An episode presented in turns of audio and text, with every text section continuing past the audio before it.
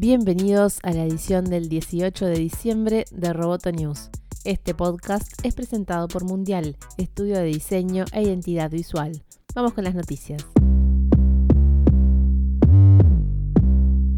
Google canceló el proyecto Dragonfly, el motor de búsqueda censurado para China que representaría la vuelta de la compañía al país asiático, según informó el diario estadounidense The Intercept. La razón, que su propio equipo de privacidad denunciara que no se le había informado del plan que se estaba llevando a cabo, luego de que Sundar Pichai afirmara a los legisladores estadounidenses que Google no tenía planes de desarrollar un buscador para China, Ahora se supo que el equipo de privacidad interna de Google habría forzado el cierre del sistema de análisis de datos de Dragonfly que consistía en usar toda la información que recogía el sitio 265.com, que es un servicio de directorio web ubicado en Beijing. La versión de The Intercept indica que los responsables del proyecto eran altos mandos de la compañía, entre ellos Pichai, y que habrían ocultado la existencia de Dragonfly y del uso que se le estaba dando a 265.com al equipo de privacidad de Google con el objetivo de evitar los procesos de revisión relacionados con los datos de los usuarios.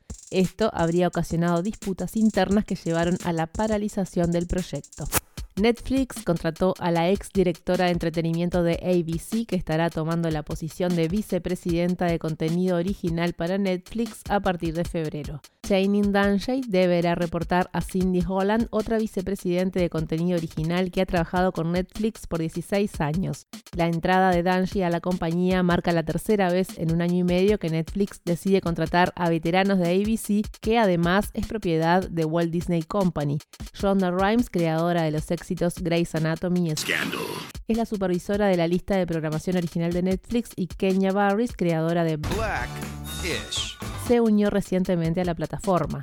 La nueva ejecutiva será la encargada de supervisar una parte crucial del contenido original, así como de trabajar en equipo con Rhyme y Barris. Además, como parte de su nuevo cargo, deberá supervisar el trabajo de algunos grandes productores como Shenji Kohan de Orange is the New Black y Martin Noxon de Unreal.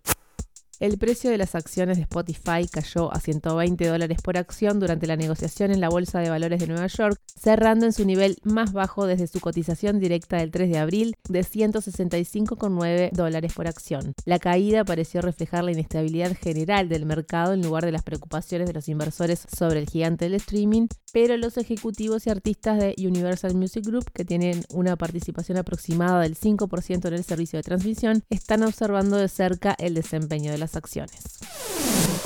Roboto News es parte de Dovcast. Te invitamos a seguirnos en www.amenazaroboto.com, arroba amenazaroboto y facebook.com barra amenazaroboto. Hasta la próxima.